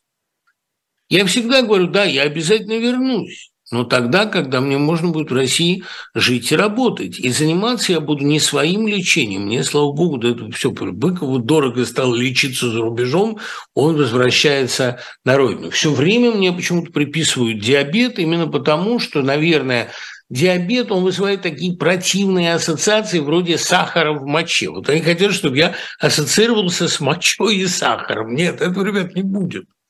У меня нет и не было диабета, и в кому я впадал не по причинам диабетическим, и лечиться мне совершенно не надо. У меня в Америке очень хорошая страховка, но я ни разу ею не воспользовался. Если меня еще раз траванут, а у меня скоро будет европейский тур, и там, говорят, а, сейчас очень обострились а, попытки э, травли релакантов, да, тогда я, может быть, и буду нуждаться в лечении, но в европейском, не в российском. Я, конечно, вернусь в Россию лечить, но не себя, а российское образование, которое вы довели до совершенно поносного состояния, а российскую журналистику, которую вы, в общем, убили – в общем, ликвидировали. И если я и вернусь, что сомнительно, но мне очень хочется, я, конечно, вернусь заниматься спасением уничтоженных вами отраслей высокой, тонкой, умной человеческой деятельности. А лечиться и вообще болеть у меня такого в планах нет. У меня очень хорошая медицинская страховка здесь. Ваш полис ОМС мне совершенно ни к чему. Диабета у меня нет, не было и не будет, равно как и не будет других хронических заболеваний. А пить, что мне постоянно приписывают а, государственные идеологи, я вообще этим не занимаюсь. Так что вам придется вызубрить в связи со мной некоторые другие ассоциации. Не болезнь, не возвращение, а успех – творчество, педагогика. Вот вам придется с этим ассоциировать мое имя. Да? Талант литературный. Дело в том, что, понимаете, вот эта мания, а, эта уверенность, что все хотят вернуться в Россию любой ценой, потому что они нигде на Западе не нужны. Ребят, это мы в России сейчас не нужны. Вы превратили Россию в страну, которая не может наслаждаться плодами наших трудов. Она разучилась это воспринимать. Это вы же нас выжили. Это тем более, что я уехал-то работать. Именно потому, что у меня в России работы не стало. И я а, уехал именно потому, что мне предложили здесь преподавать. А там преподавать не давали. И уж, конечно, говорить о востребовании, вы никому там не нужны, так как нужны были, нужны, очень нужны, не сомневайтесь. Яблоку не упасть на встречах с нами. Когда я читаю по-английски лекцию о цикличности русской истории, а это очень интересная тема, мне не приходится заманивать туда русских, там американцев полно. И у меня нет ощущения невостребованности, а вот в России оно есть. Потому что это в России сейчас бы мою аудиторию практически полностью выгнали. И все эти разговоры о том, что вот, якобы мы только и мыслим, во сне видим, как вернуться, вы превратили Россию в страну, в которую возвращаться совершенно не хочется. Нет таких планов. Приедете ли вы на этот раз в Мюнхен? А я могла бы приехать к вам и в Ганновер, и а, в Гамбург. Да, Катя, а, сочувствую вашей трагедии, о которой вы пишете. А, я, скорее всего, до Мюнхена доеду. Скорее всего, доеду до Мюнхена. У меня вообще большая поездка по Германии, там много будет городов. И, соответственно, после этого Словения – Будет Амстердам и будет Брюссель. Вот там я побываю. Успею ли я доехать до Испании и Португалии, о чем тоже спрашивать я сейчас пока не уверен.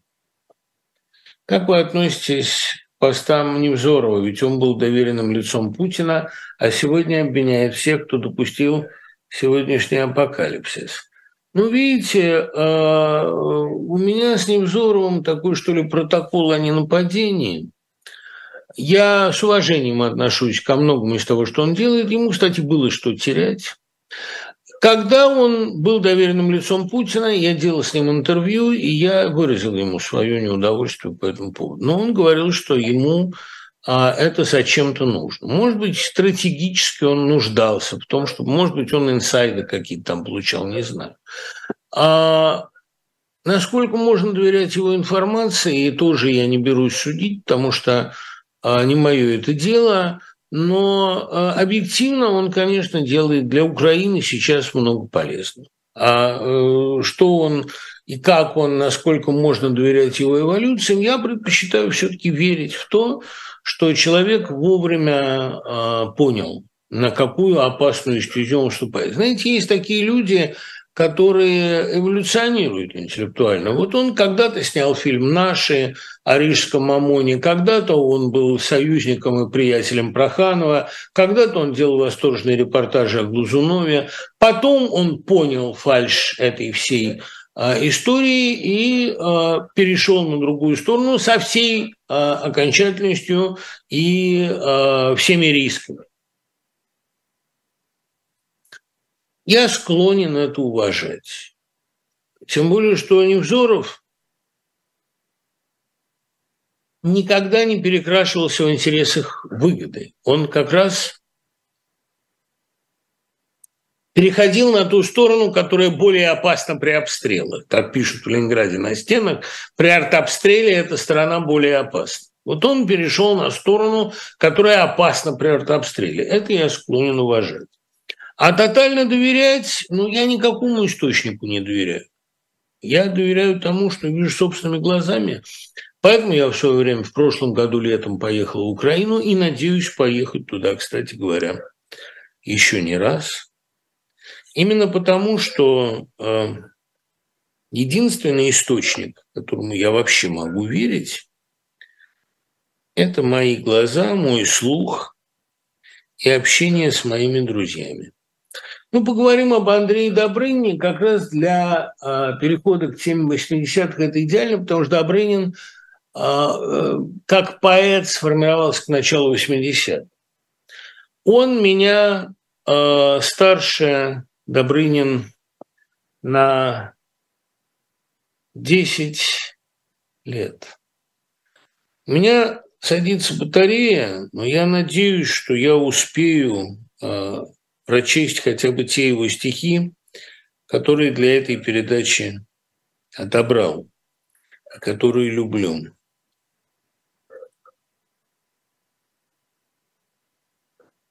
Он вообще был поэт очень тонкий, глубокий, гораздо лучше, чем большая часть маньеристов. В проеме аллеи стоят облака, над тихо текущую толщую зноя. Вы здесь на балконе стоите со мною, и нежно играет с моей рукою, как рыбка прохладная ваша рука.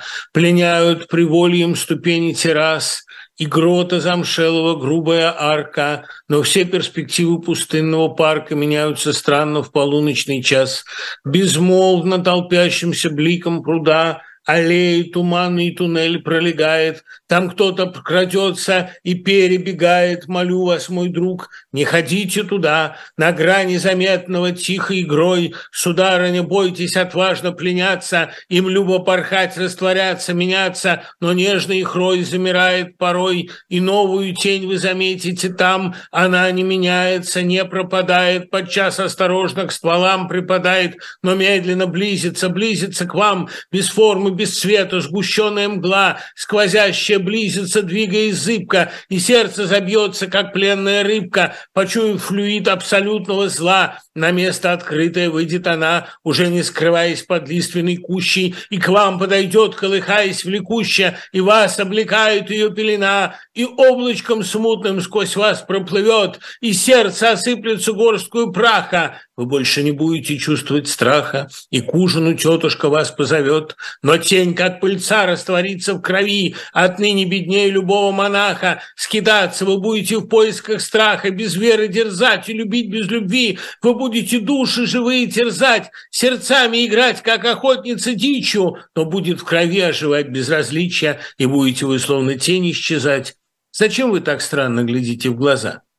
Ужели вы поняли взгляд мой холодный, холодный, застывший, как камень бесплодный, или нужен вам просто эпитет пригодный? Извольте, нефрит, изумруд, бирюза. Или вот совсем другое, совершенно другой оперы.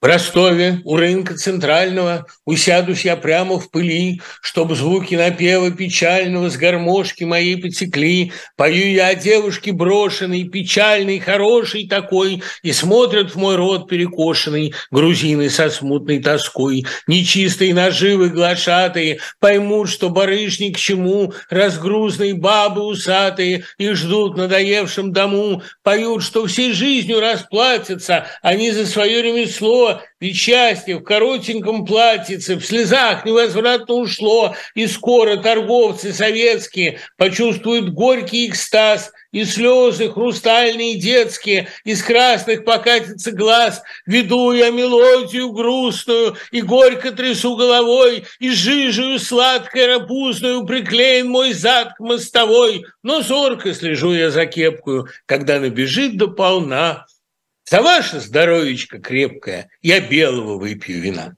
А вот совсем серьезное, совсем другое. И на этом я закончу, потому что и время кончается, и э, компьютер садится, но мы увидимся через неделю.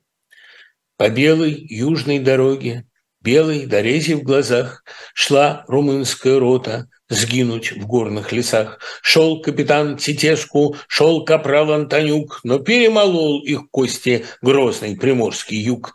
Это не партизаны, не крик, не град пулевой, а просто такие горы, а просто воздух такой. В распадке, в высохшем русле, если копнуть слегка, возможно, найдется череп капрала Антонюка. Если рассечь лианы в одном из скалистых мест, то капитана Титеску блеснет серебряный крест. Я не прошу прощения у женщин той стороны. У нас тут такие горы, распадки и валуны, погубленная эта рота отнюдь не людской рукой, а просто такие горы, а просто воздух такой. Царство Небесное Андрею Добрынину, с которым я непременно увижусь. А вам дай Бог здоровья, и мы с вами увидимся через неделю. Пока.